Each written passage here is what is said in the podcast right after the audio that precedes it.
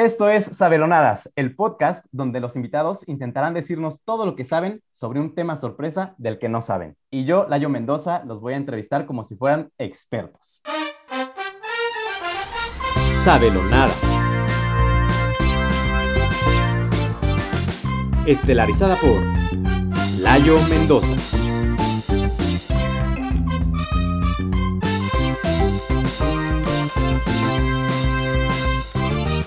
Con nuestras abelonadas invitadas, Natalia Sotomayor y Perla Sánchez.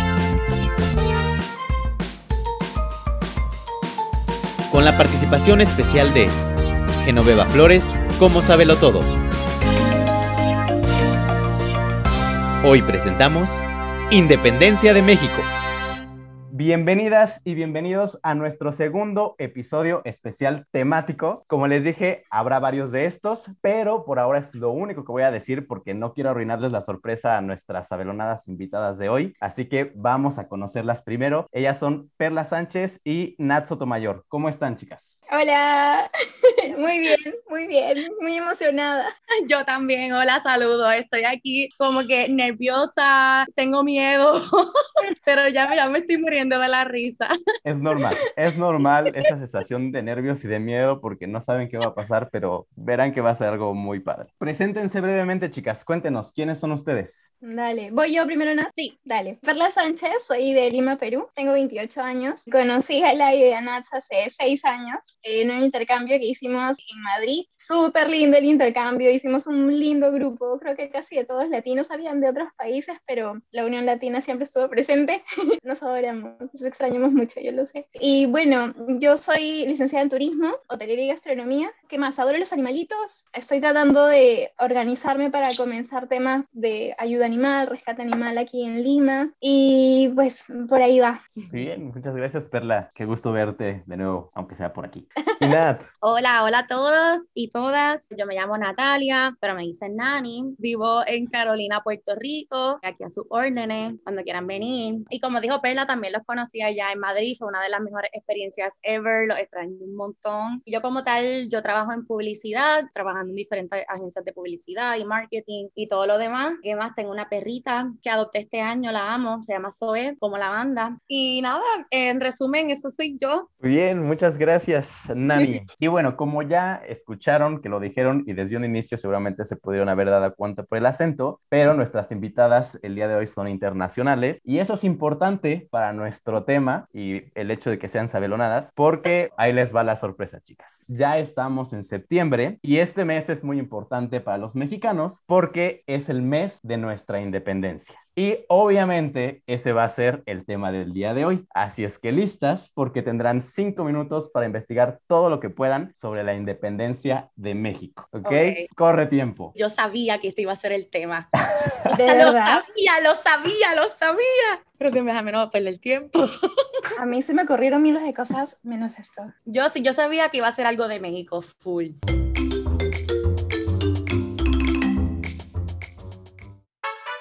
Es hora de la fiesta.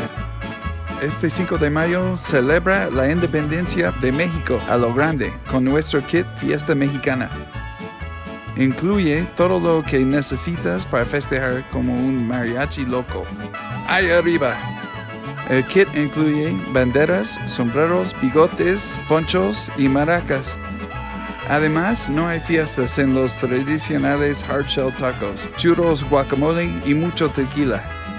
No olvides ponerlo un filtro sepia a tus fotos para que se vean más mexicanas. Prepárate para dar el grito de los dolores porque el kit Fiesta Mexicana está muy caliente. Lotería, digo, tiempo. Dejen de buscar y cuéntenme, chicas, cómo les fue en su investigación. Yo primero. yo, yo, ok. Eh, wow, es que es mucha información. Así que yo estoy como que siento que ni un 2% me Ay, pero nada, voy a hacer lo mejor que pueda. Muy bien. ¿Y tú, Perla? Ya, mira, es bastante, es mucho. Pero si hay Sí. algo que encontré por ahí, es de que, si bien son procesos distintos, siento que se parecen mucho a cómo hacía el proceso también de Perú. Entonces, Ok. como que por ahí me dan algunas pistas, pero obvio también son fechas distintas y todo. Claro. Entonces, pues bueno, ahora que ya son todas unas compatriotas y bien mexicanotas, ¿les parece si empezamos con las preguntas? Sale. Sí, Pues obviamente la primera pregunta tiene que ser ¿cómo y cuándo fue la independencia de México? Ok. yo, yo puedo ir. Estoy fresco, ¿no? Bueno, pues fue un proceso largo porque comenzó el 16 de septiembre de 1800, de 1810 y terminó el 27 de septiembre de 1827, 1821, sí, 1821, disculpen. Y fue un proceso político y social que se resolvió con armas y que fue un proceso, ¿verdad?, muy violento y pues puso fin al dominio español en aquel entonces de los territorios de Nueva España. Sí, tal cual lo que dice Nati, un proceso de 1810 a 1821. Algo que también quiero agregar es de que también hubo toda una integración de criollos y mestizos de México que también estuvieron involucrados en la revolución y que muchos de los logros se hicieron gracias a ellos y a todas las gestas independentistas que estas personas pudieron alcanzar en distintas regiones, ¿no? Para lograr luego la independencia de México. Y también estuvo involucrado dentro de las mismas fechas la abolición de la esclavitud. Entonces, fueron bastantes procesos que se dieron complejos, pero que finalmente llevaron a que México sea independiente, ¿no? La Federación Independiente de México. ¿Y cómo fue que inició justamente este proceso de la independencia? De repente alguien dijo, oigan, ¿por qué no nos independizamos? Y ya, se dijo, ah, pues órale, va. ¿O cómo fue ese proceso para llegar a que de repente dijeran, pues sí, vamos a agarrar armas y vamos a independizarnos? Nani, dale tú.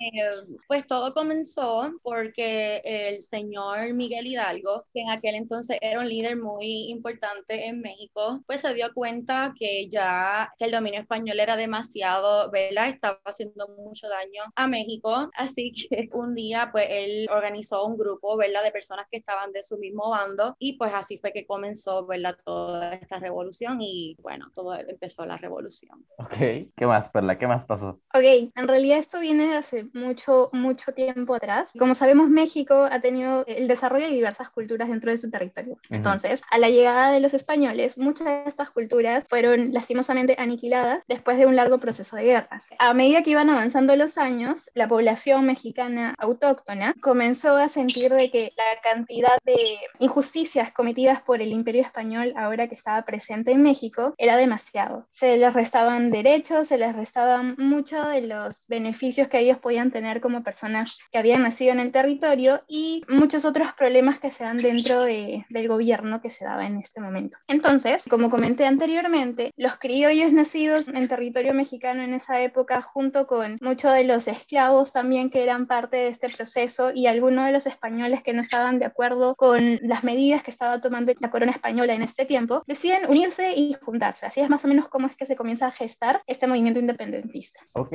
Y bueno, ya nos dijeron que toda esta guerra, este movimiento de independencia duró desde 1810 hasta 1821. ¿Por qué se tardó tanto? ¿Qué tanto pasó en esos 11 años que se tardaron tanto en lograr la independencia? Ahí en resumen, yo sé que son expertas y se lo saben así completito, pero yo ahorita solo quiero un resumen muy cortito de qué fue lo que pasó en esos 11 años. Ya, entonces, ¿por qué fue tan largo? Porque la gran mayoría de los procesos independentistas tienen muchas etapas. La primera etapa se da después de una de las guerras internas que se dio entre distintos estados, por llamarlo así, ya que los beneficios de unos no eran igual que los de los otros, entonces comenzaron a pelear para que se pudieran ganar terrenos y algunos otros temas geográficos que pudiera tener uno frente al algunos recibieron más apoyo de parte de la corona, otros no, y se comenzó a gestar todo un tema más complejo que ya llamaba más gente de cada uno de estos bandos. Comienza a avanzar con distintas modificaciones de dispositivos que se dan en esta época y sabemos que los cambios y modificaciones de dispositivos en esta época tardaban muchísimo, tanto porque tenían que ser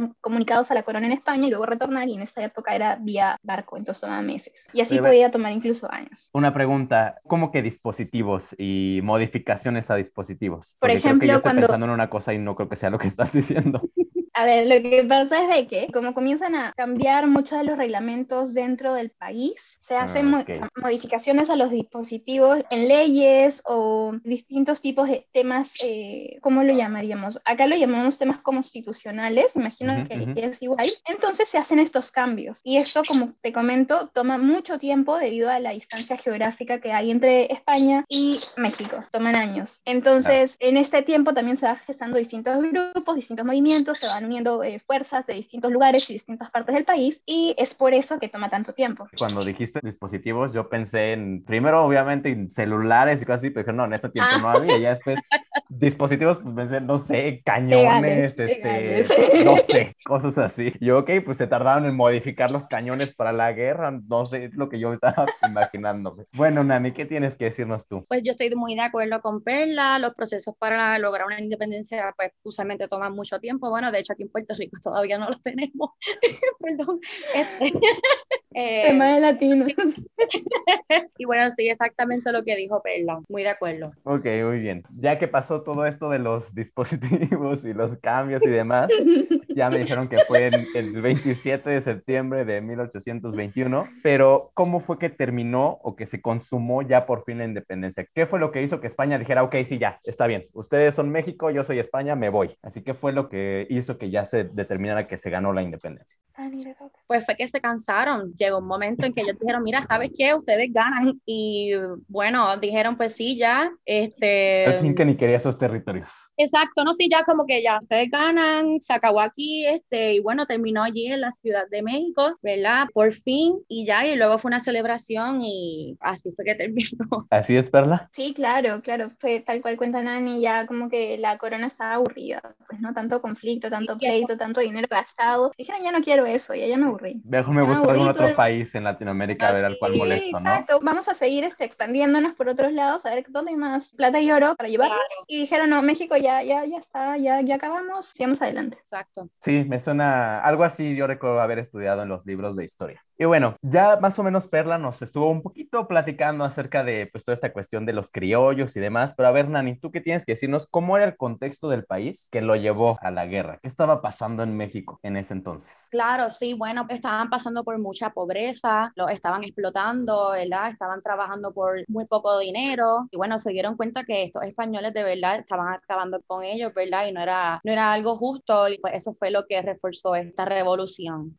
Muy bien. Oigan, ya me nos mencionaron, por ahí escuché a un señor Miguel Hidalgo. Entonces me gustaría que nos mencionaran cada una tres personajes importantes de la guerra de independencia y pues por qué fueron importantes, ¿no? Nani, tú que mencionaste al señor Miguel Hidalgo, tienes la oportunidad de mencionarnos por qué él era importante y otros dos más. Claro, sí, este Miguel Hidalgo fue uno de los comandantes principales de la guerra. Me dijiste que tengo que mencionar otros dos. ¿correcto? Exacto, ya Sí, tenemos al este- comandante de la guerra, el señor Miguel Hidalgo. Claro que sí, también tenemos al señor José Guillermo Torres, que era como el asistente de Miguel Hidalgo, era como Ok. su mano derecha. Y también tuvimos al señor Juan Pérez de la Cruz, ¿verdad? Que él no estaba como tal dentro de la guerra peleando, pero él era el que organizaba todo antes de que comenzara la guerra como tal. ¿Ok? Sí los recuerdo más o menos haberlos leído por ahí. La verdad es que yo nunca fui bueno en historia, entonces qué bueno que me están ayudando a recordar todos estos nombres y fechas porque... Sí, no, yo de milagro me acordé, yo, yo de milagro me acordé de los nombres y de los apellidos. Yo no soy muy buena con los nombres, pero esos nombres nunca se me olvidan. No, claro, son tan importantes que nunca se Son olvidan. importantes, sí. A ver, Perla, ¿cuáles son tus tres personajes importantes? Bueno, para equiparar la balanza, a mí me gustaría mencionar a personajes femeninos, ¿no? Mariana de Santa Fe fue, por ejemplo, una de las mujeres más importantes dentro de esta época, ya que era parte de, de este grupo revolucionario y haciendo uso de ser mujer, pasó desapercibida para repartir la gran mayoría de mensajes que se tenían que repartir entre los grupos revolucionarios, ¿no? Que se estaban poniendo de acuerdo. Pero bueno, Todo- pues, todo pasó a la heroína.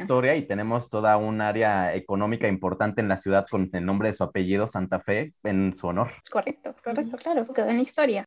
Deberíamos mencionar a Francisca de Sotomayor. Ella también fue un personaje muy importante, una señora muy, muy anciana que también se prestó para muchos de estos temas, brindó alimento, medicina y curó a muchos enfermos heridos durante la revolución. Y pues un tercero que ya sería hombre sería Raúl de las Casas y él también fue parte como un personaje escondido dentro de la historia, ya que a través de él es que se podía saber información a través de nexos con qué es lo que estaba gestando las Fuerzas Armadas Españolas dentro de México. Ok, no, sí tienes razón, sí pasó desapercibido porque de ese sí no me acuerdo haberlo leído, pero supongo que, que, también por el hecho de estar como medio en el bando de los españoles, seguro también por eso como que no quisieron mencionarlo tanto. Claro. Muy bien, chicas. Como dije al inicio, pues justamente estamos en el mes patrio, estamos celebrando. Entonces, ustedes que saben tanto de este movimiento de independencia, de la cultura mexicana, quiero que nos expliquen un poquito, porque yo sé que hay personas de otros países que nos escuchan, que nos cuenten un poquito cómo se suele celebrar la independencia aquí en México. Uy, no, yo creo que es mundialmente conocido, ¿no? La cultura mexicana es tan colorida, es tan diversa y se celebra primero con un pasacalle militar, donde las distintas Fuerzas Armadas salen y muestran sus emblemas, sus uniformes a toda la población. Este es el primer día de celebración, el segundo día de celebración ya es con fiesta, con danzas, con comida, a través de todas las calles y cualquier turista, por ejemplo, que va durante las fechas lo disfruta muchísimo, ¿no? Por las diversas danzas que observa, hay muchas presentaciones. ¿Qué más hay, Nani? Pues siempre hacen muchas fiestas, ¿no? Y de hecho no lo celebran ni siquiera el día, ni el 16 ni el 27 de septiembre, sino que lo celebran el 5 de mayo. Lo que hacen, Así ¿verdad? Somos. Nos gusta la fiesta y la ponemos en el día que sea. Exacto, sí. Así de importante realmente. Y pues nada, pues muchas familias, ¿verdad? Y muchas amistades se unen, ¿verdad? En su casa o van a diferentes barras y bueno, lo celebran con tequila y en fiesta y haciendo tacos y todo lo demás, ¿verdad? Porque eso representa lo que pasó aquel día. bueno, y esta fiesta es tan importante que pues lo celebramos en otros países también, ¿verdad? De la misma manera que la celebran en México. Muy bien, pues justo te me adelantaste porque era la siguiente pregunta y era cómo lo celebran ustedes. A ustedes que tanto les gusta la cultura mexicana que son expertas y ya casi casi se vienen a vivir para acá, ¿cómo es que ustedes lo celebran? ¿Cuál es su tradición? ¿Qué hacen todos los años? En 5 de mayo, todos los años, ¿cómo lo celebran? A ver, pues acá en casa hacemos pozole. Hacemos pozole, tacos y también ponemos pues distintos arreglos alusivos a México. Hemos estado aprendiendo también el himno nacional de México para poder acompañar todo el día. Ok, muy bien. ¿Y tú, Nani? Sí, de hecho, Perla, yo también, ya yo me aprendí el himno nacional de México, yo también lo canto, lo canto todo el día, hasta aquí con la mano en el corazón y todo. Y bueno, también hago tacos con mole, hago margarita, decoro toda la casa. Y bueno, también canto mucho Luis Miguel también, en honor a México. Sí, es algo que hacemos en todas las casas. Todos los mexicanos hacen exactamente eso. Sí. Oigan, chicas, y ya para terminar, hay una pregunta por ahí. Todos conocemos el típico grito Viva México, pero aparte hay una frase que dice muerte a los gachupines. ¿Quiénes son los gachupines?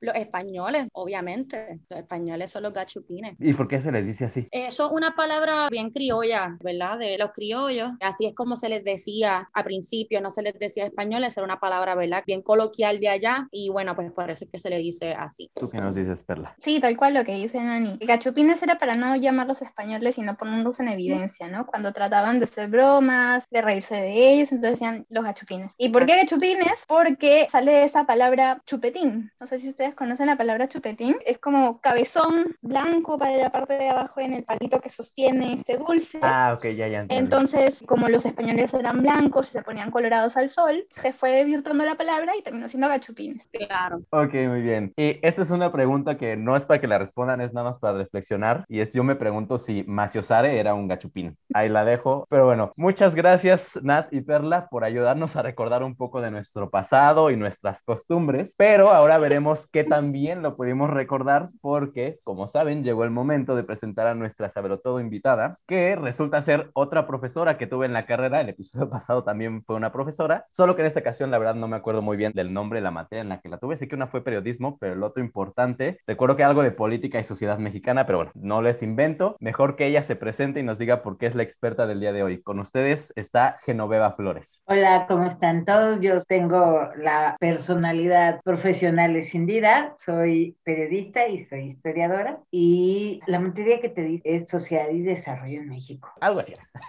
y también tengo un perro, así es de que si ladra, es un poco como volver al futuro, porque se llama Mendel como el padre de la genética, ya que mi hija es biotecnóloga, ¿no? Entonces, si ladra, es Mendel el que está ladrando, ¿no? Bueno, soy especialista en realidad, vi todas las historias a los alumnos del TEC, desde Mesoamérica hasta hasta el siglo XX, que soy más especialista, y me dedico a escribir para las familias su historia, las memorias familiares, es lo que ahora me tiene súper entretenida, muy, muy padre. ¿no? Y tengo un canal que después les hablaré del Genocanal. Pues bienvenida y muchas gracias por aceptar nuestra invitación. Vamos a empezar y me gustaría que nos dijeras qué te pareció lo que dijeron nuestras nuevas mexicanas. ¿Sí les damos la nacionalidad? me pareció muy creativo lo que dijeron.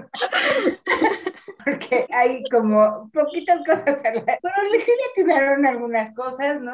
La independencia de México empezó el 16 de septiembre de 1810 y en efecto el hombre que encabezó el pronunciamiento es Miguel Hidalgo, pero me da mucha pena decirte, Natalia, que no era un general, era un sacerdote. Entonces, e, Oh, wow. este era un sacerdote que tenía un grupo de aliados en los que sí había una mujer, pero pues no se llamaba ni ni Mariana, sino era la corregidora de Querétaro. Entonces era la esposa del corregidor. Y en eso sí, Perla tiene razón. Era una mujer que por la posición que tenían las mujeres en esa época, pasaban como un poco inadvertidas. Entonces ella llevaba y traía. Y hay otra mujer que también fue parte de las independentistas, que es Mercedes Bocanegra, y también hacía correos. Pero correos no nada más de mensajes, sino también de armas. Entonces sí hubo mujeres en la independencia, pero no se llamaban como dice Perla.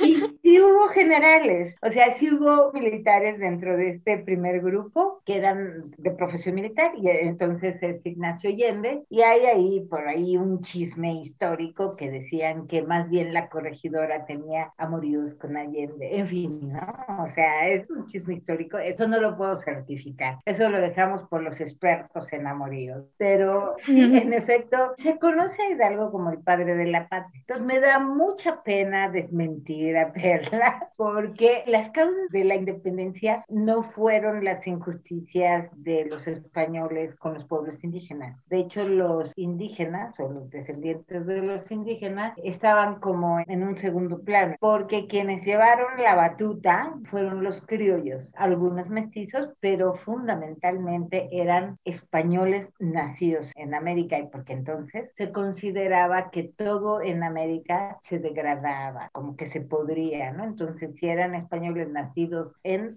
América, eran españoles que estaban abajo de los peninsulares, que, como bien dicen, pues eran gachupines. Gachupines es una palabra denostativa de justamente de los peninsulares que concentraban todo el poder, el poder tanto político como el poder religioso. Entonces, por ejemplo, Miguel Hidalgo había llegado a ser rector en la universidad en Michoacán, pero justo por ser criollo lo degradaron y lo mandaron a un pueblito ahí perdido en Querétaro que es Dolores y entonces era un- cosita de nada, o sea, era chiquititito. Entonces, para que lo siguieran los indígenas, tomó un estandarte de la Virgen de Guadalupe, les digo que era un sacerdote para que pues los indígenas siguieran a ese estandarte, ¿no? Pero la Virgen de Guadalupe era la Virgen criolla, porque la Virgen de los españoles era la de los remedios, ¿no? Entonces había ahí una competencia entre estas dos vírgenes, ¿no? Entonces la de los remedios es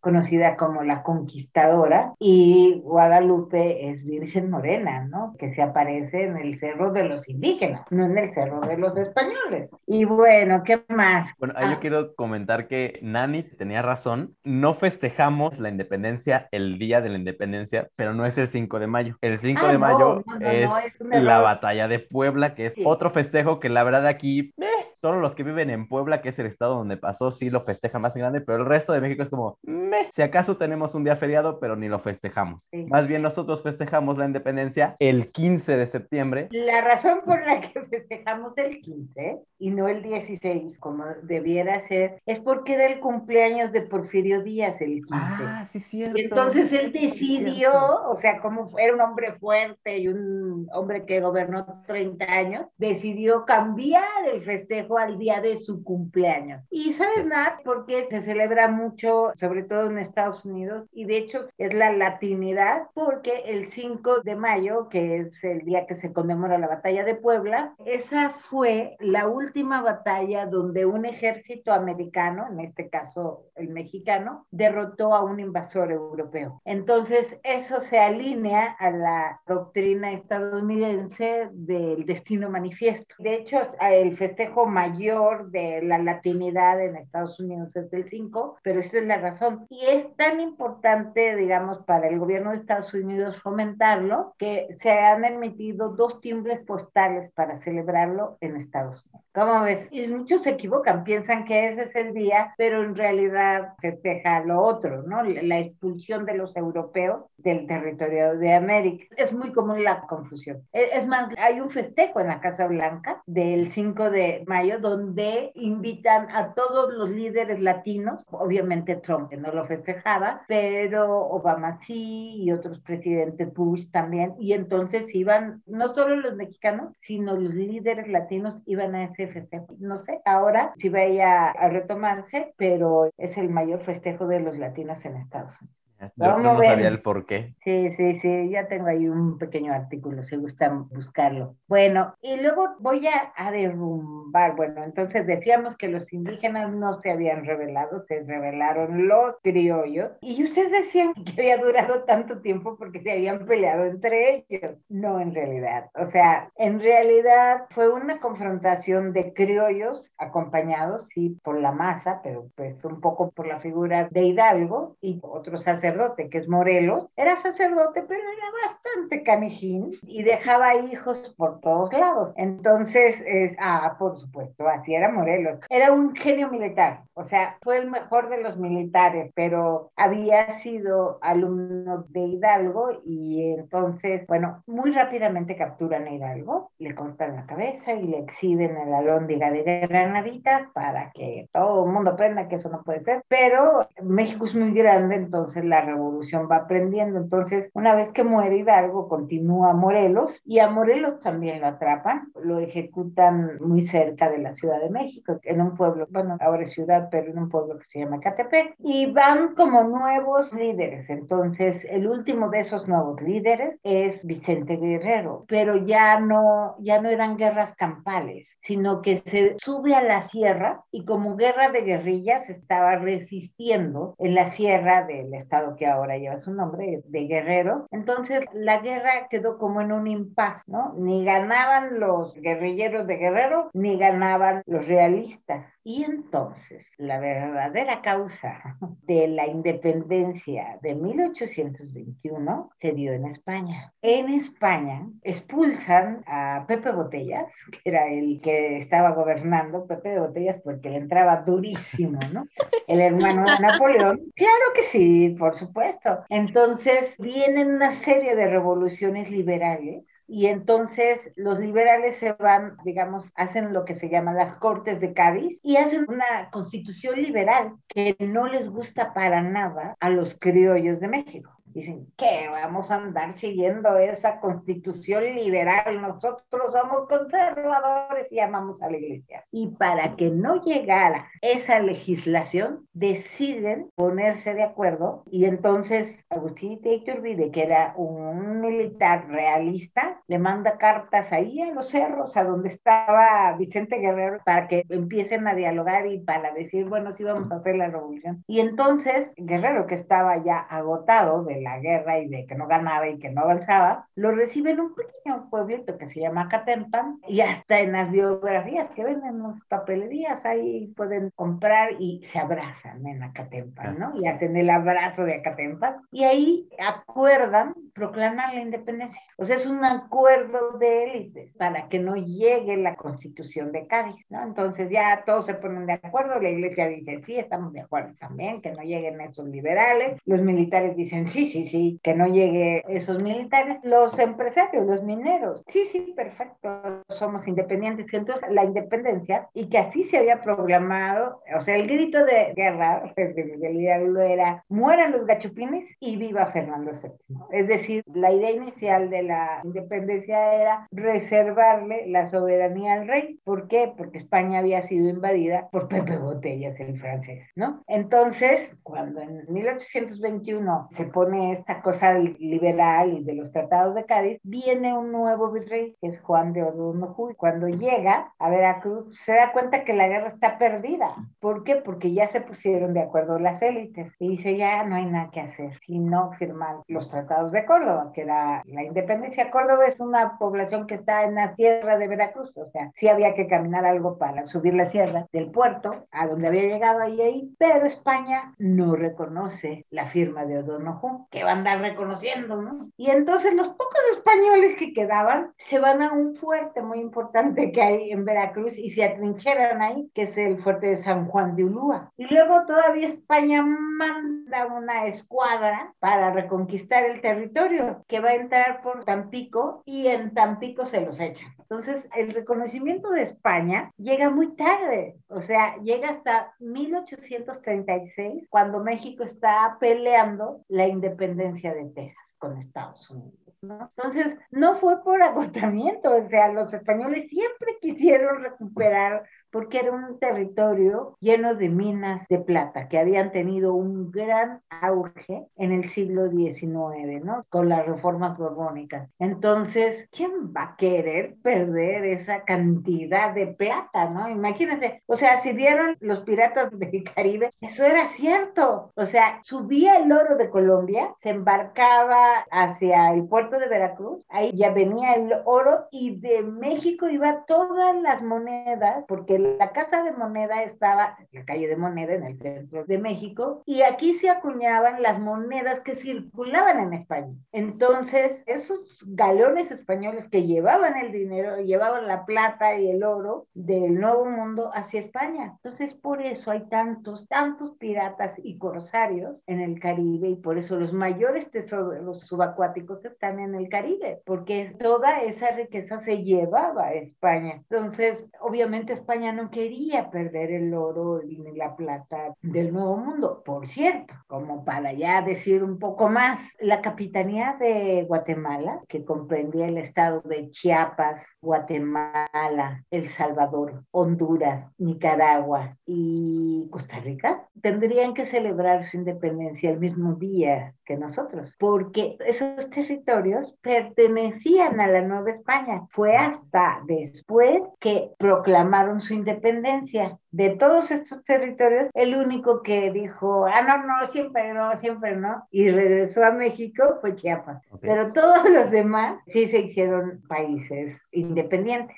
Una vez en Guatemala quisieron celebrar la independencia como nosotros, con un grito, ¿no? Con el recuerdo del grito del padre Hidalgo, que año con año el presidente de México hace en el balcón de Palacio Nacional, con la campana que estaba en aquel pueblucho en Dolores Hidalgo que pusieron ahora en el Palacio, es la campana, ¿no? Entonces toca la campana y dice Viva México. No dicen ya mueran los gachopines, no dicen otras cosas, ¿no? Dicen los héroes que nos dieron patria y mencionan a Hidalgo, a Morelos, a Allende, a la corregidora, ¿no? Entonces, ay, yo me acordé, hay otra mujer, Leona Vicario, también es de las independentistas. Bueno, en Guatemala quisieron, dicen, no, pues qué padre se pone la fiesta en México, vamos a hacer una fiesta igual, vamos a hacer una fiesta igual. Así, y entonces quisieron celebrar la independencia, igual, ¿no? Con un grito y todo, pero en ese entonces estaban en enfrentados, estaban saliendo de un periodo donde incluso había habido guerrilla y entonces estaban muy confrontados y no les salió la fiesta porque todo el mundo se reunió en el y empezaron a dar en la torre entre ellos y dijeron, no, no, no, no, ya no vamos a celebrar la independencia. Vamos a hacer otra fiesta nacional esta noche, ¿no? ¿no? Porque siempre acabamos a los cocolados, ¿no? ¿Qué más? Ah, respecto a los esclavos. Es tal vez la única cosa que sí les convenía a las, eh, los historiadores. No decimos pobres, que oye muy feo. Decimos clases subalternas. Sí, sí, o sea, ¿cómo vas a ser pobres, no? O sea, nos vemos mal. Entonces, la única promesa, Perla, que sí en efecto reunía a las clases subalternas era la abolición de la esclavitud. Y eso fue de radical importancia cuando justamente hacia el final de este proceso hay un sector que no se ha historiado mucho, pero es interesante la historia. Cuando se da la guerra civil en Estados Unidos, muchos huyen hacia el norte para ser liberados, pero hay otros que huyen hacia el sur y pasan la frontera mexicana porque justamente a raíz de la guerra de independencia, todo aquel que entrara, y eso lo dice la constitución a una hora, entrara a territorio mexicano y fuera esclavo, con el único hecho de entrar a territorio mexicano, ganaba su libertad. Entonces, los que no podían huir hacia el norte en Estados Unidos, huían a México y acabaron viviendo en Coahuila, por ejemplo. Todos esos esclavos que huyeron del sur esclavista de Estados Unidos se volvieron mexicanos y fueron libres al cruzar. Esa es la única cosa que sí pudo atraer a los indígenas, ¿no? No era generalizado, no era como el, el territorio esclavista de Estados Unidos, pero sí había algunos esclavos. Ahora ya voy a decir así a partir de ahorita, voy a decir, no, yo no soy pobre, soy de clase subalterna. Yo soy de clase subalterna. Es una manera muy elegante de decir. Así es. Chicas, no sé si ustedes quieran preguntarle algo de algo que les haya quedado duda, que hayan visto por ahí cuando investigaban. Este, yo sí tengo la duda porque sí, de hecho me dio mucha curiosidad. ¿Cómo es que celebran el Día de la Independencia? O sea, Exacto. ¿Cuáles son las tradiciones? Ah, no. Y exactamente las cosas que hacen. Muy bien, muy bien. Yo creo que fue otro de sus grandes aciertos. El día de la independencia, por cierto, hay un platillo, un platillo que se relaciona con el triunfo del ejército trigarante, que es el ejército de Iturbide cuando entra a la ciudad. Cuando vienen subiendo de Veracruz, de firmar los tratados de Córdoba, vienen subiendo y van a llegar a Puebla. Entonces, unas monjitas, así todas bien fregonas, dicen, vamos a inventar un platillo para recibir al ejército trigarante y a su general, Agustín de Iturbide. Y el más exquisito de los platillos de la gastronomía mexicana, que son los chiles en hogada. Los chiles en hogada tienen los colores del ejército trigarante que iba entrando a Puebla. Exactamente. Entonces, es así algo que se come en esta temporada. ¿No lo harías un poco para la noche del 15, una noche mexicana? Porque es muy complejo. Hacerlo es muy complejo. Pero pozoles y todo lo que sea vitamina T, todo eso y no los comemos. Y durante mucho tiempo la gente acostumbraba a ir al zócalo, al grito, ¿no? Entonces se llena el zócalo y sale el presidente y dice, viva los héroes que nos dieron patria, viva Hidalgo, y toda la gente en el zócalo, en el centro, en la plaza de armas, le contesta, ¿no? Con un viva, ¿no? Pero pues un viva masivo. Y viva este Miguel Hidalgo, y viva Morelos, y viva Allende, y viva la corregidora, y viva Leona Y todo, viva, y viva México, y toca la campana, emulando un poco la convocatoria a la revolución de independencia que hizo Hidalgo en aquel pueblucho que se llama Dolores Hidalgo. Así se celebra. Pero comes a morir, ¿no? O sea, hasta sentirte lo más panzón del... Y por supuesto bebes todo el tequila o todo el mezcal que puedas, ¿no?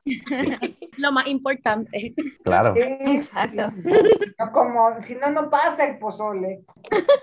Interesante, realmente toda esta historia, ¿verdad? Yo no tenía idea y yo estoy como que de verdad me voló la cabeza todo, o sea, hasta lo del 5 de mayo, yo no sabía, acá en Puerto Rico literalmente nadie, yo creo que bien pocos saben esto de lo de Puebla que usted explicó, así que yo estoy como que, y son tantos detalles, ¿verdad? Tantas cosas que pasaron y tampoco sabía que era del 16, que era por, yo pensaba que había sido un día y tú sabes, pero que fue del 16 a, por tanto, tantos años y estoy como, pum, ¿sabes? mind blown. Pues Muy eso es lo bonito de la historia, que es así, una serie de chismes así muy interesantes. Sí, sí, exacto. Ahorita como lo contaste, la verdad me pareció como muy interesante y te intriga. Yo creo que es algo que falta un poco en las escuelas, que cuando lo cuentan como que lo cuentan muy serio y entonces te termina aburriendo y no te interesa. La verdad, admito, yo era de los que no les gustaba la historia porque me aburría horrible, pero si te lo cuentan así como dicen, como un chismecito así, con los detalles y juegosito, yo creo que más niños se interesarían en aprender qué fue lo que pasó, a que si te lo cuentan como más Sí, serio. pero el y- problema es tomar la historia, como se llama la historia de bronce, ¿no? Como si los héroes fueran impolutos y no gente que tuviera sentimientos, que se hubiera, a pesar de ser sacerdote, se hubiera enamorado de otras Mm. dos o tres mujeres, ¿no? Que tuviera hijos por todos lados. O sea, como que no, o sea, como que son blancas palomitas Ya, y no ajá. sé qué. Ay, por Dios, claro que no, o sea, eran humanos, o sea, como todos, ¿no? ¿Cómo es que se llamaba el sacerdote que tenía hijos por todos lados? Morelos, More- Morelos. Morelos aparece con paliacates. En Estados Unidos se le dicen bandanas, en Canadá también. Ok.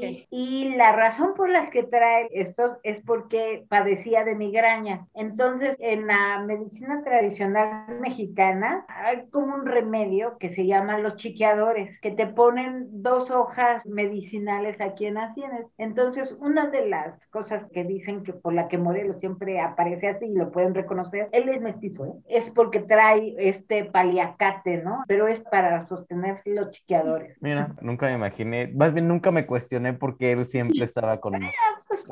Estas cosas son las que buscamos ahí los historiadores que somos mega curiosos y nos encanta, ¿no? Y dices, ah, no, está bien, no me cae. Él es el que tuvo varios. De hecho, un hijo suyo, Juan Nepomuceno, se convierte en un conservador y es uno de los que van a invitar años más tarde a Maximiliano para que venga a gobernar a México. Oh, wow.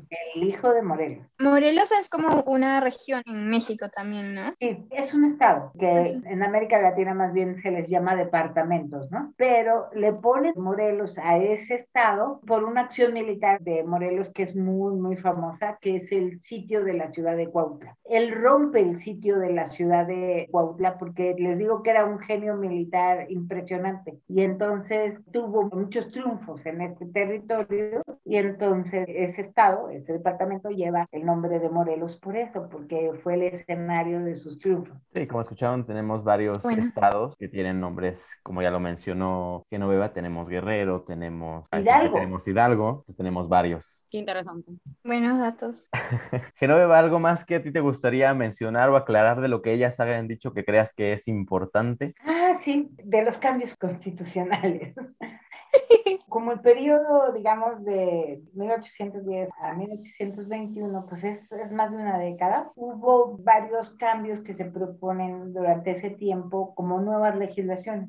La primera constitución del México independiente, la que más o menos se reconoce, es la constitución de Apatzingán. Cuando Morelos está como que tiene más dominio militar, se hace una convención en Chilpancingo para generar una nueva constitución. Esa constitución es la más radical de todas, porque es así, le dice, vaya a freír espárragos el rey de España, aquí nuestros chicharrones truenan. Y entonces es así, no le reserva nada de soberanía ni nada al rey de España, pero Morelos es derrotado y entonces la de 1821 sí le propone el trono a los descendientes del rey de España, pero que iban a venir a este lugar levantisco y revolucionario. Y entonces meten una pequeña, pequeña modificación en esa constitución que dice o alguien que los mexicanos asignen como rey. ¿Y quién fue el rey? Agustín de Iturbide, que se hizo llamar Agustín I,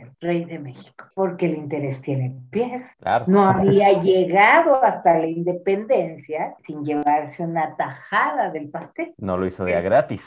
No, no, pues cómo no, o sea, pues le costó su trabajillo y entonces se proclama rey. O sea, el primer gobernante de México, independiente, no es un presidente, es un monarca. Ya luego vienen otros procesos más adelante que también. No, no, no, el siglo XIX es una cosa que ni a mí ni me gustaba dar esa clase, ¿eh? O sea, hubo presidentes que duraron horas. Así es. Sí.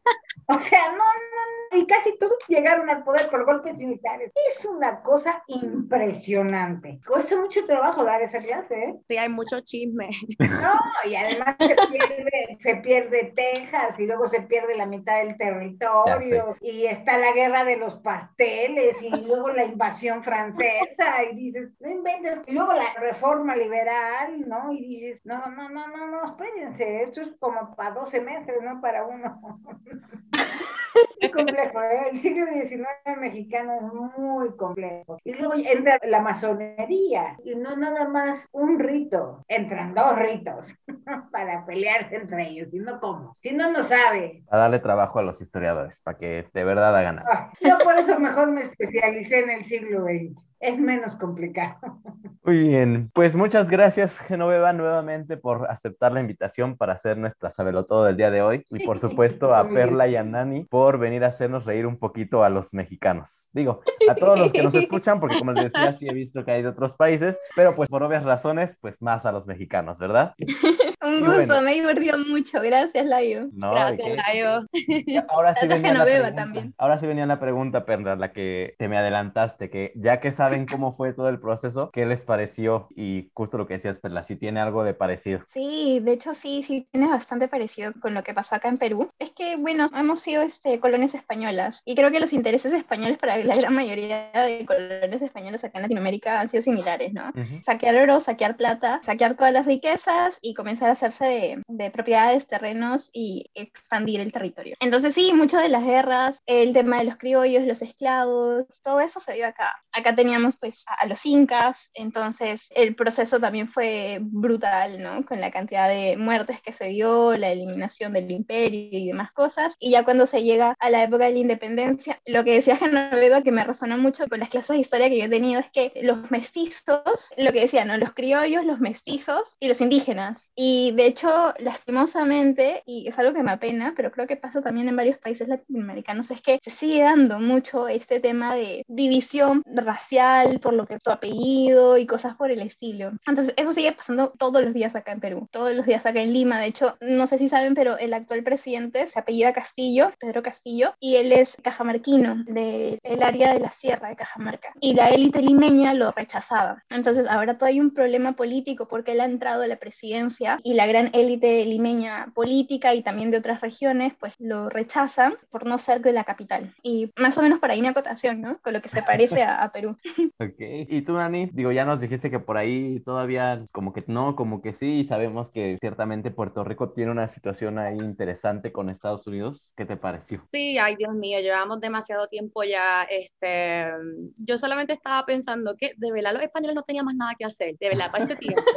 Porque aquí en Puerto Rico también llegaron acá a Puerto Rico y nosotros teníamos acá, eran los taínos, entonces llegaron los españoles y pues obviamente ellos se apoderaron de todo, trajeron su religión, etcétera, luego empezaron a traer a los africanos, ahí fue que acá se crearon los criollos, los mestizos y bueno, nada, luego pues pasaron un montón de chismes, luego llegó a Estados Unidos y desde que ellos nos colonizaron hemos seguido, ¿verdad?, bajo el poder de ellos y ahora mismo estamos con el Estado Libre Asociado, que es el famoso ELA acá, que no somos ni independientes, pero tampoco somos estados de Estados Unidos, así que estamos como que en ese, como in between extraño, porque no tenemos como que todos los derechos que tienen los americanos, pero pues sí tenemos, comparado con otros países, pues sí tenemos algunas cosas, ¿verdad? Tenemos la ciudadanía, obviamente. Así que pues sí, básicamente se parece mucho en cuestión de que pues vinieron, vinieron para acá, ¿verdad? Por riqueza, ¿no? Y también porque aquí realmente lo más importante era la caña de azúcar, así que también eso fue como que una razón importante por la cual estaban acá. Mira, qué interesante. Pues sí, todos tenemos, bueno, no todos, ¿verdad? Pero la mayoría de los latinos compartimos esta historia con España, como diría nuestro presidente, que ya nos pidan perdón por todo lo que pasó.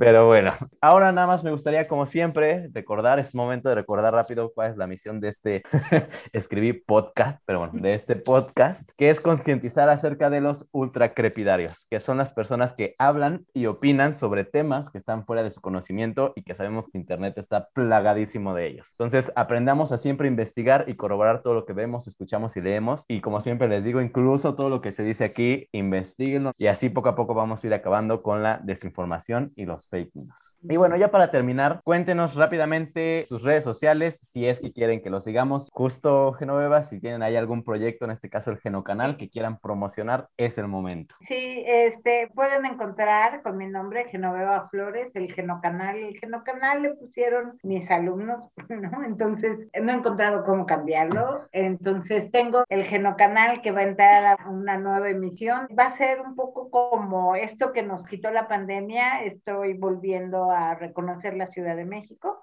Ahora va a ser por episodios. Este fin de semana voy a acabar el episodio 2 sobre una calle, que es la avenida Bucareli, y la historia de esa calle. Entonces van a ser como la historia de los edificios, la historia de las plazas, de los jardines, así. Y ya me voy con mi celular y grabo con un bastón y cuento todas las historias. Esa es ahora como para donde va a ir el Genocanal. Tengo para quienes estén atorados con sus tesis. Tengo un grupo de Facebook que se llama Tesistas Desesperados, ahí damos consejos para la tesis.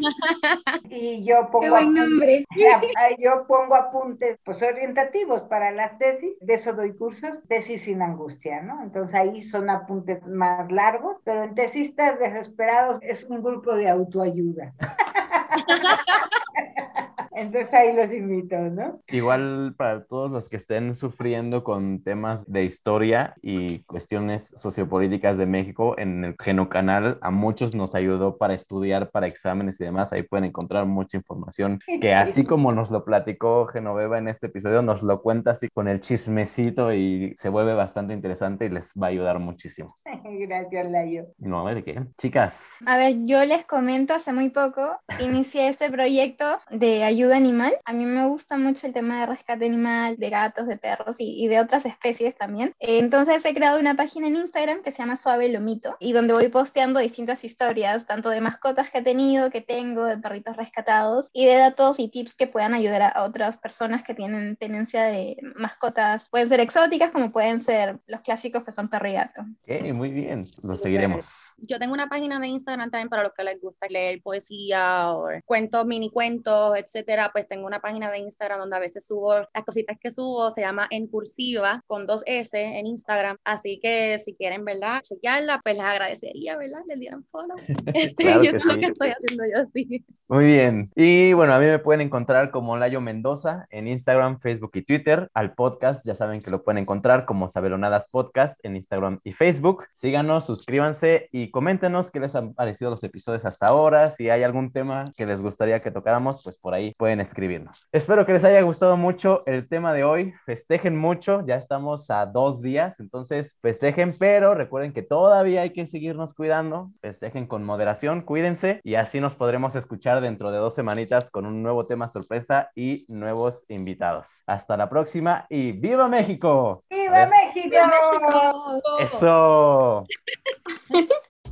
Hola, soy yo, el Sabeloner. ¿Sabían que en realidad Miguel Hidalgo no tocó la campana? Un campanero de nombre José Galván mientras el cura Hidalgo llamaba al pueblo desde la entrada de la parroquia. Por cierto, su nombre completo es Miguel Gregorio Antonio Ignacio Hidalgo y Costilla Gallaga Mandarte y Villaseñor. ¡Qué nombrezote! Y eso es todo. Ahora a festejar. ¡Viva México!